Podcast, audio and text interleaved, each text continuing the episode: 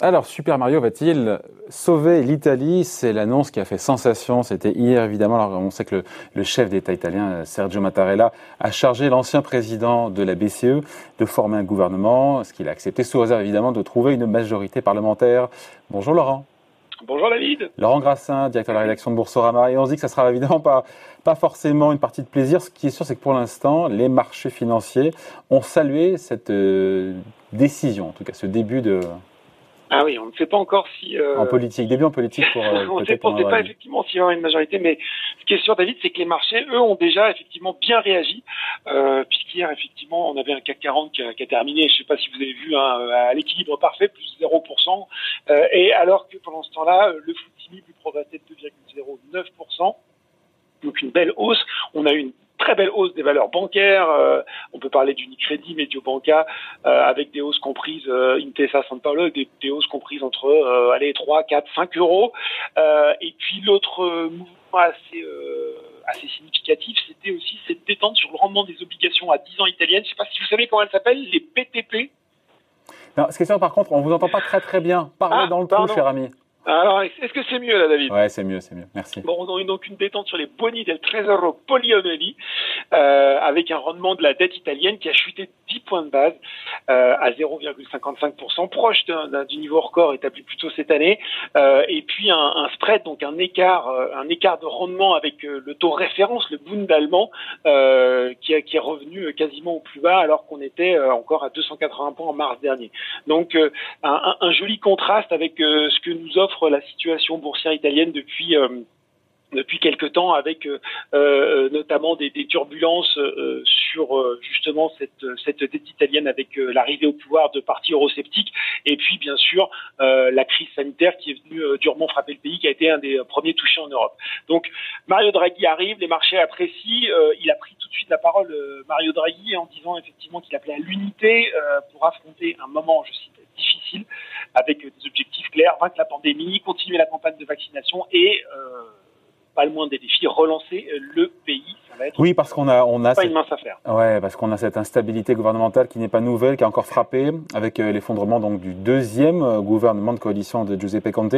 Notamment, c'est intéressant sur la façon d'affecter cet argent, ces fonds européens pour endiguer la crise sanitaire, même si justement la situation sanitaire semble s'améliorer en Italie.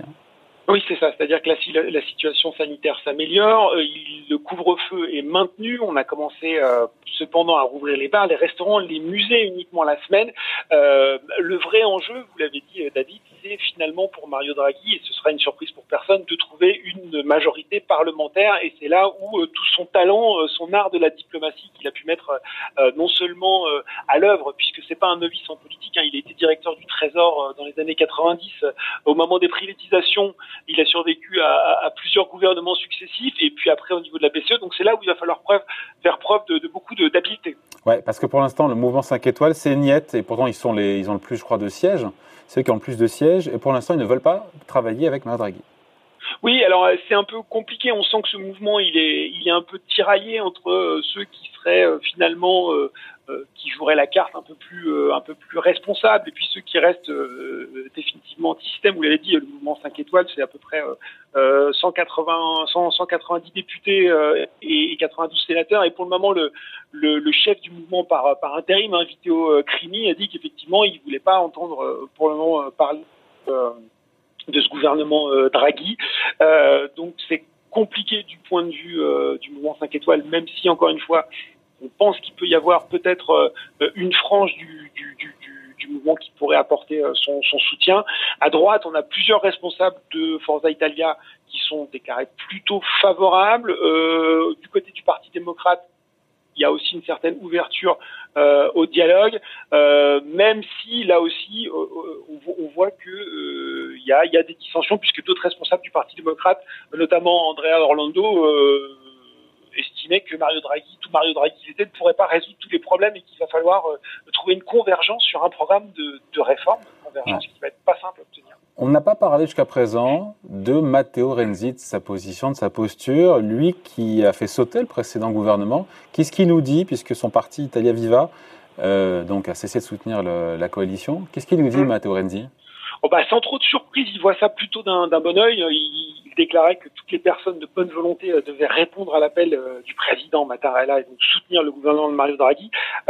L'idée pour Mario Draghi, ça va plus être de trouver une coalition forte euh, pour faire passer ces réformes, euh, tout prix qu'il est un petit peu en sandwich, on pourrait dire effectivement, entre d'un côté bah, le mouvement 5 euh, étoiles et puis à droite les mouvements un petit peu populistes que sont la Ligue du Nord et que sont également Fratella d'Italia. Donc il va y avoir une, un, vrai comment dire un vrai travail pour pour construire, pour trouver euh, cette majorité et pour construire un programme avec elle.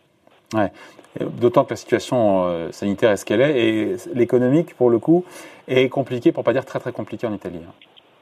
Euh, très compliqué et euh, vous l'avez dit David, euh, ce qui est très structurant, c'est finalement l'emploi des crédits européens qui seront qui seront véritablement nécessaires pour relancer l'économie italienne. Il y a ce plan de relance d'un montant d'à peu près un peu plus de 200 milliards d'euros. L'Italie, elle a enregistré une chute d'à peu près 8,9% de son, de son PIB l'an dernier. C'est c'est la la plus forte récession depuis la zone C'est l'une des pires performances aussi euh, de la zone euro après l'Espagne. Euh, devant les, ouais, après l'Espagne, voilà. Euh, on se dit, alors pour plusieurs raisons, d'abord parce qu'effectivement, comme le pays a été touché le premier, ben, il a pris de plein fouet euh, l'avant il a moins plus bénéficié du rebond estival qu'ont enregistré les autres économies. On s'attend aussi à ce que son rebond cette année soit moins fort euh, que les autres pays. Euh, en Italie, on l'estime à peu près plus 3,5% de croissance cette année. Donc euh, ça va être L'industrie du tourisme a beaucoup souffert. Euh, un taux de chômage des jeunes qui aujourd'hui euh, dépasse les 30%. Euh, donc il va falloir présenter des propositions euh, crédibles à Bruxelles euh, d'ici le 30 avril pour encore une fois l'emploi de se prendre l'ombre de, de, 200 milliards, le tout avec une majorité qui, au-delà des déclarations de bonnes intentions des uns et des autres, devra être construite et devra soutenir et tenir, et tenir dans la durée. Et, tenir. Alors après, ce qu'on peut dire peut-être David et ce qui va dans le sens de Mario Draghi, c'est que aujourd'hui, notamment le, le mouvement 5 étoiles n'a pas vraiment envie d'élections anticipées. Euh, si euh, Mario Draghi ne réussissait pas à former ce gouvernement, puisque pour eux ce serait sans doute euh, synonyme de revers électoral.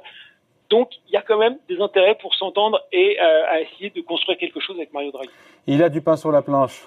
Super Mario. il, a, il a déjà fait pire, hein. donc on peut se dire que voilà, c'est peut-être sera-t-il l'homme providentiel pour l'Italie comme il a été pour l'Europe. C'est réponse dans les prochaines semaines et les prochains mois. Merci beaucoup Laurent. Merci David. Bonne journée, bye.